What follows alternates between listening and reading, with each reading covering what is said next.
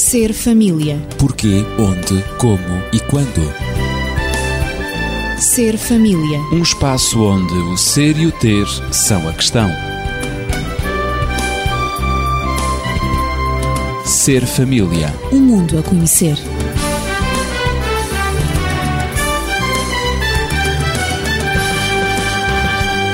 No início de mais um programa Ser Família, cumprimento. Eu sou Ezequiel Quintino, dou-lhe as boas-vindas, sou o anfitrião e tenho comigo os habituais amigos Hortelinda Gal no aconselhamento familiar, João Cavaco na sociologia e Natividade Lopes na pedagogia. O tema de hoje é sobre a construção da conjugalidade no respeito da individualidade do casal. Sem dúvida que o casamento deixou de ser considerado por alguns um bem para a sociedade. Outros continuam a desejar a alegria conjugal como sendo algo essencial para as suas vidas, algo que influencia todo o aspecto do ser humano.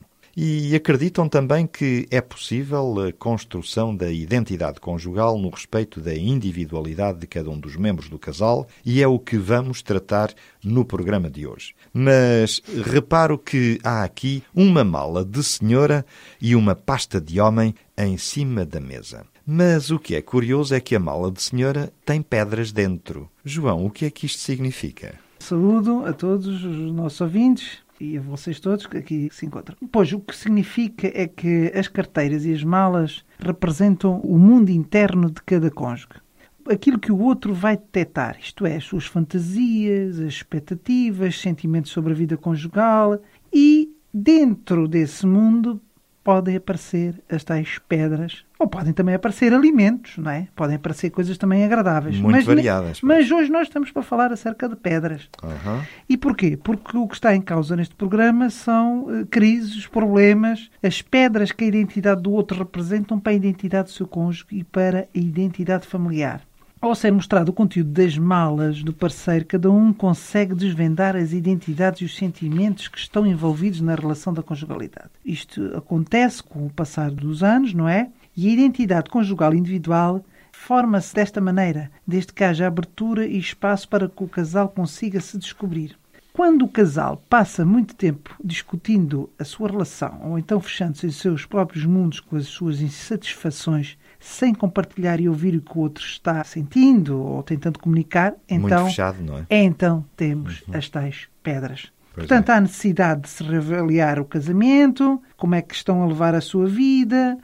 É bom nestas alturas sair a sós, ir a um cinema, jantar fora, casa ou até mesmo durante a rotina de trabalho enviar mensagens pelo telemóvel, expressando sentimentos de amor e estima. E as pedras no caminho da relação poderão estar mais ou menos presentes, surgindo com os graus de dificuldade. Mas todo este processo faz parte de um crescimento conjugal e também pessoal, já que é nos momentos de crise que o indivíduo se depara com o perigo e com a oportunidade. Portanto, estas oportunidades que aparecem de saber lidar com isto também têm a sua arte e a sua ciência. Saber lidar com elas pode fortalecer um casal e ampliar os seus recursos para enfrentar novas pedras e situações difíceis. Nesta caminhada podem existir várias pedras, espinhos, obstáculos, mas a forma como o casal irá lidar com tais situações poderá fortalecer ainda mais o vínculo conjugal. Esperemos que sim, não é? É. Repare-se, por exemplo, no campo religioso ou espiritual, o próprio Cristo, no, célebre caso da mulher adulta, que ia sendo apedrejada, chamou a atenção sobre o lançamento dessas pedras identitárias. Porque eram pedras de identidade daquele povo, não é?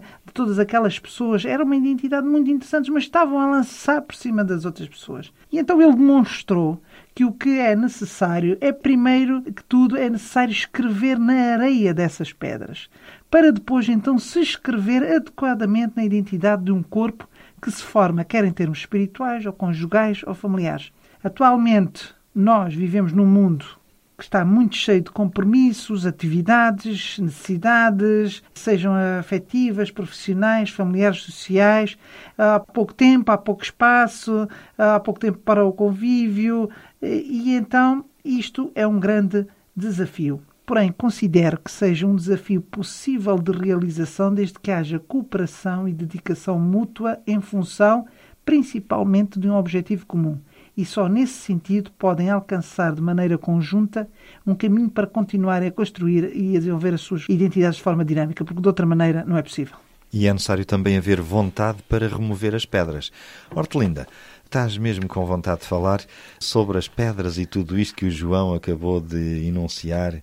Bom, as pedras eh, podem ter várias funções, não é? Tanto podem servir como obstáculos, como instrumentos de, de, construção e mesmo quando elas estão no nosso caminho como obstáculos, ainda podemos tomar atitudes diferentes face a esse obstáculo. Podemos contorná-lo, podemos evitá-lo ou podemos subir-lhe para cima e crescer um pouco mais, não é? Podemos utilizar as pedras de muita maneira, negativa ou positiva. Mas eu gostaria de falar sobre a conjugalidade hum. e dizer que a conjugalidade é um processo que na realidade começa bastante cedo. Podemos dizer que a conjugalidade começa já durante o namoro, quando duas pessoas se conhecem e decidem namorar. Uhum. Nesse momento, a paixão, o entusiasmo, a vontade de estarem juntos um ao outro é realmente comum. E neste processo, esse projeto casal está a começar a já a sua identidade conjugal e a conhecer-se mutuamente. Muito é interessante bem. que é neste período que surge o mito da fusão com o outro queremos perder a identidade própria nas mãos daquele ou daquela que de momento é tudo para nós. Na verdade, isto é um mito. A fusão é um mito. A fusão é um mito quando não é um mito, quando ela realmente acontece, é realmente muito negativa para a conjugalidade. Depois, eh, no casamento, dá-se então a passagem de família de origem para uma nova família que se constrói uhum. e nesse momento cada um tem a oportunidade de crescer e de adquirir a possibilidade tanto de se individualizar como de adquirir este sentimento de pertença, portanto, de fazer parte, que é muito importante. portanto, do outro, que é a parte da conjugalidade. E aí, no casamento, a identidade conjugal vai-se formando na medida em que se conseguem estabelecer limites claros entre o espaço do casal e o espaço da família de origem, bem como entre os espaços dedicados à profissão e ao lazer e à individualização, portanto, de cada um. Em relação com a família de origem, é importante dizer que é um desafio para o casal e sempre uma busca de equilíbrio entre a necessidade de manter os laços significativos com os seus familiares e, ao mesmo tempo, alcançar a autonomia tão indispensável para o casal se poder construir. Então, quererá dizer que a construção da identidade conjugal significa a perda da identidade de pelo menos um dos membros do casal? Não, de maneira nenhuma. Basta pensar um pouco no significado da palavra conjugalo ou cônjuge. Uhum. Como todos sabem, quer dizer estar sob o mesmo jugo. E o jugo era um, um instrumento que era colocado sobre o pescoço dos animais, uhum. nomeadamente dos bois, para que juntos, sob o mesmo jugo, eles pudessem realizar uma tarefa, um trabalho. Eram animais de tração Eram para puxar em conjunto, não é? E o jugo permitia-lhes de ser eficazes no trabalho. Logo, quanto mais fraca for a identidade de cada um dos cônjuges, mais difícil e fraca será a conjugalidade também. Portanto, se há um cônjuge que se anula, a conjugalidade será uma conjugalidade deficiente. Se há um cônjuge que é demasiado forte, em detrimento do outro, portanto, a conjugalidade realmente não poderá realizar-se de maneira satisfatória. Portanto, não pode, não deve haver anulação de nenhum dos cônjuges. Uh, a conjugalidade, portanto, é um processo e ela evolui. O processo da construção da identidade conjugal é contínuo e permanente, tal como o da individualidade. Com o passar do tempo, a relação vai se modificando e vai enfrentando uma série de, de, transformações. A relação muda porque os cônjuges também mudam. E em todas estas mudanças há períodos que podem ser períodos de dificuldade. De adaptação, não é? De adaptação. Porque estamos sempre em mudança. Sim ambos estão em mudança. Exatamente. Quando vivem juntos, mas estão ambos em mudança. Cada um muda e isso claro. faz mudar a relação. a relação. E em toda esta mudança pode haver momentos difíceis para a conjugalidade. Claro. Por exemplo, durante alguns anos do percurso conjugal, há um momento em que a vida do casal gravita à volta dos filhos e das suas necessidades. E os restantes projetos começam a ser construídos em paralelo. A mulher centra-se com muita frequência à volta da maternidade, e da construção da família, e o homem escolhe geralmente, na maioria dos casos, o campo profissional como área de eleição. Dedica-se mais à profissão. Exatamente. Pois. E vão de tal maneira investir-se, cada um no na seu sua lado, área, no, é? na sua área, uhum. no seu campo, que acabam por fazer um casal que nós diríamos um casal tipo Y. Ou seja, cada um uhum. vai para seu vai lado. Divergindo. Vai divergindo. vão uhum. se afastando, até que muitas vezes não tenha mais o tal espaço comum. Ou seja, isso é, podemos dizer, a morte da conjugalidade. Eles Quando têm caminhos isso, é? paralelos. Pois. Quando dão por isso, estão tão distantes que são realmente uns estranhos, portanto, um para o outro. Há que evitar isso e há que dar sempre lugar, espaço à existência em comum. Há que pensar no outro, há que dar atenção ao outro. E esta palavra atenção é muito importante. É pensar em função do outro. Onde está o outro? O que faz o outro? O que podemos fazer juntos? Como vamos realmente, tal como os bois sob o jugo, o que vamos construir juntos? Juntos. É importante dar importância Essa portanto, noção é muito importante. ao casal. Natividade, estás com vontade de intervir porque ainda não falaste, então sobre isto das pedras e da conjugalidade. Sobre as pedras e a conjugalidade, efetivamente eu estou também do lado da Hortelinda, não é? Quando ela disse que as pedras também, além de poderem ser obstáculos, também servem para construir. Construir. E efetivamente há uma frase da doutora Maria José Coutinho Barbosa, num livro muito interessante que ela tem, intitulado Como Gerir Conflitos Familiares, em que ela fala da construção da conjugalidade e diz que os casais estáveis e felizes não são constituídos por pessoas mais espertas ou mais inteligentes, ativas ou astutas, sensíveis ou competentes do que os casais com problemas e que acabam por romper. Diz ela que há vários aspectos que podem promover a proximidade e a ligação satisfatória, talvez mais importantes do que qualquer magia do amor. Geralmente, diz ela, são pequenos, grandes pormenores que distinguem as relações com êxito das relações que terminam em ruptura. Por vezes, quando nós estamos a falar destas coisas, dá a impressão que tem que haver uma varinha mágica para a Para a formação, de para a tudo, não é? construção da conjugalidade. Mas realmente, esta autora do livro Como Gerir Conflitos Familiares diz, e eu estou de acordo, que são as pequenas, grandes coisas, os pequenos, grandes pormenores que distinguem as relações com êxito das que terminam em ruptura. Portanto, são estes fatores diferenciados que salientam a qualidade da relação que existe entre o casal. A qualidade da relação baseia-se nos sentimentos, nos comportamentos de cada elemento do casal, naquilo que sentem um pelo outro e na maneira como também exteriorizam esses sentimentos. Portanto, há uma certa dinâmica que tem que ser construída entre o casal e que faz que, ao negativismo que os casais possam sentir, enfim, talvez pelas contrariedades da vida e pelas suas expectativas, que por vezes não são todas atingidas, há que se sobrepor uma visão de atitudes positivas que se vão fortalecendo e vão sempre fortalecendo o elo de união entre os casais. Portanto, a relação do casal necessita ser enriquecida permanentemente com uma forma atenta de estar um com o outro.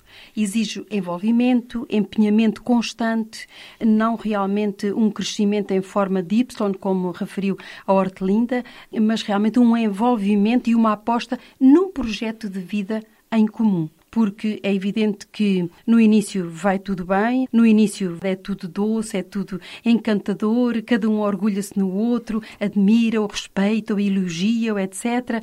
Mas depois o romantismo acaba por desaparecer, porque depois começam a surgir as críticas. Tu já não és o mesmo, tu és diferente, etc. E, portanto, essas críticas, essa maneira de estar produz, por vezes, determinadas crises que podem, de alguma maneira, opor-se a uma construção saudável da conjugalidade. E a questão que se coloca agora é quais são as crises da conjugalidade e como se manifestam na atividade.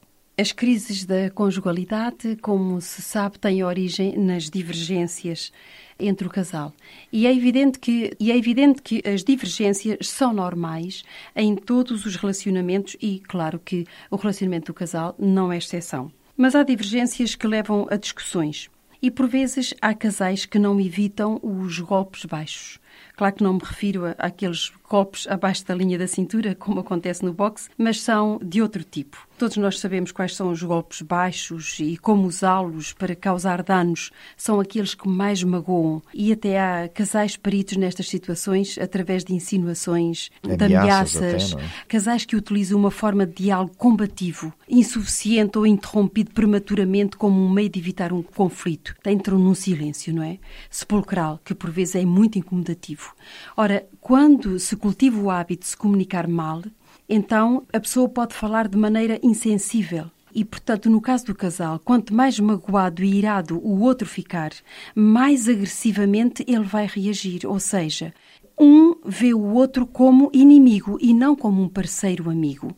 Quanto mais o casal se comunicar como sendo inimigos, mais a mágoa e o ressentimento entre eles aumentarão e a relação tornar-se-á cada vez mais desagradável, como é óbvio, Sim, sim. porque agressividade gera agressividade. É óbvio, claro. Se o casal optar por uma forma de diálogo cooperativo, permite-lhe juntar informações, compartilhar opiniões, para juntos chegarem a um acordo. Quando isto é conseguido, estão reunidas as condições básicas para a construção positiva da sua conjugalidade, em que ambos se identificam perfeitamente como um casal que gosta de ficar juntos, que troca informações com facilidade, que trabalha em conjunto para alcançar objetivos compartilhados. As palavras podem construir, podem edificar, mas também podem arrasar alguém. É importante o tom do diálogo entre o casal, que seja um tom cooperativo, um tom amigável, mesmo quando se trata de assuntos sérios. Juntos tentam solucionar o problema sem confronto, mas unidos. As palavras têm um grande poder. Têm um é? grande poder. Mas se surgem discussões, e por vezes acontece, se essas discussões surgem por tudo e por nada, por coisas mesquinhas, e a qualquer momento, cuidado, porque a identidade do casal, a sua conjugalidade pode estar em perigo. Sem Isso dúvida. é grave. É o estado de luta, de guerra contínua entre o casal é para refletir seriamente. O casal, portanto, como disse, está em perigo. E quando essas divergências se tornam a regra de conduta, algo está mesmo muito errado.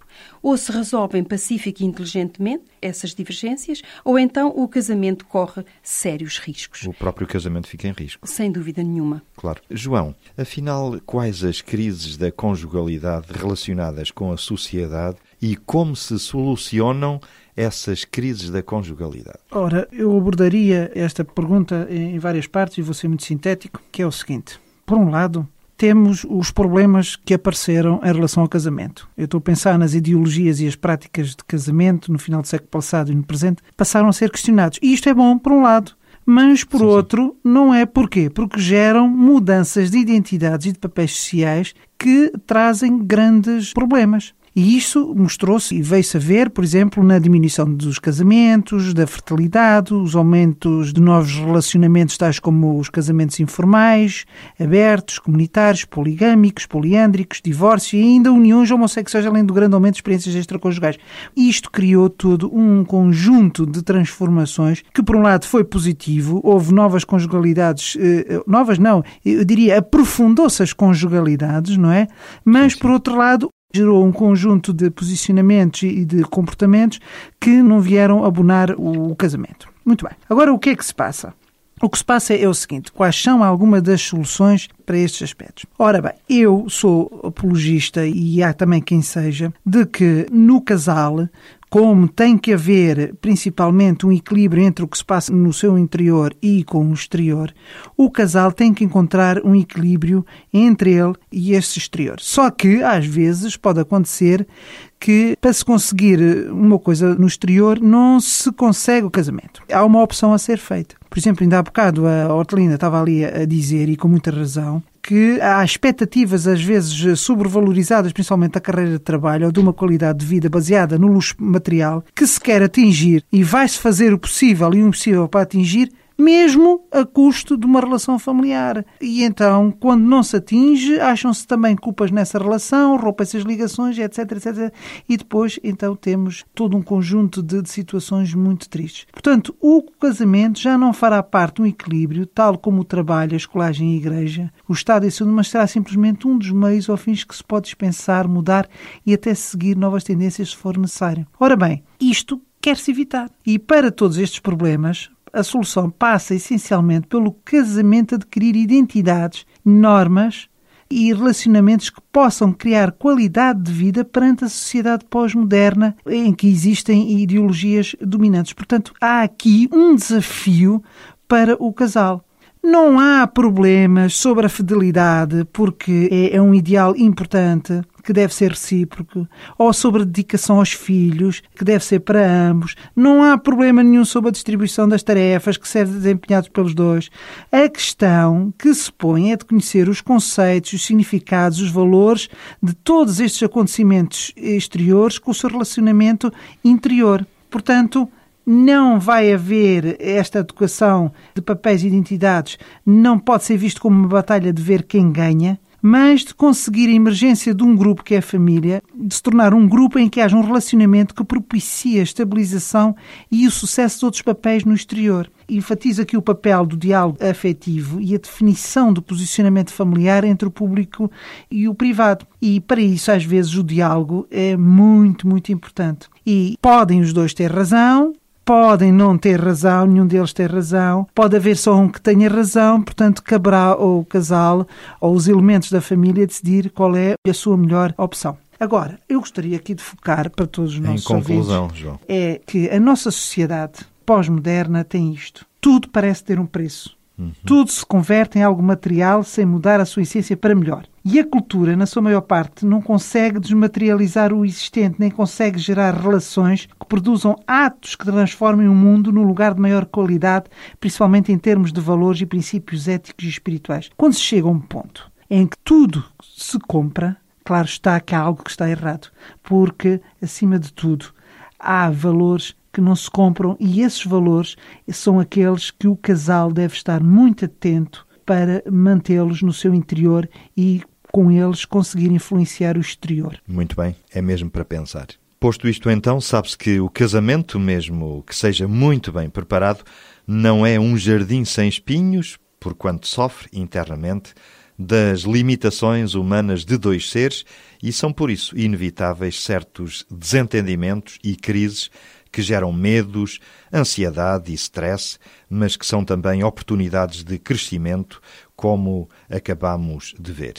No próximo programa falaremos do significado do perdão na relação do casal e da família, como terapia para as crises do processo de conjugalidade e para a raiva não resolvida produzida no passado mais ou menos recente, com consequências no presente e para o futuro. Se tiver dúvidas ou questões, ou sugestões ou comentários, entre em contato connosco e o nosso telefone, já o conhece, 219 106 310. Agradeço aos meus convidados e também a si por termos estado juntos esta meia hora. Ser família. Porquê, onde, como e quando. Ser família. Um espaço onde o ser e o ter são a questão. Ser família. Um mundo a conhecer.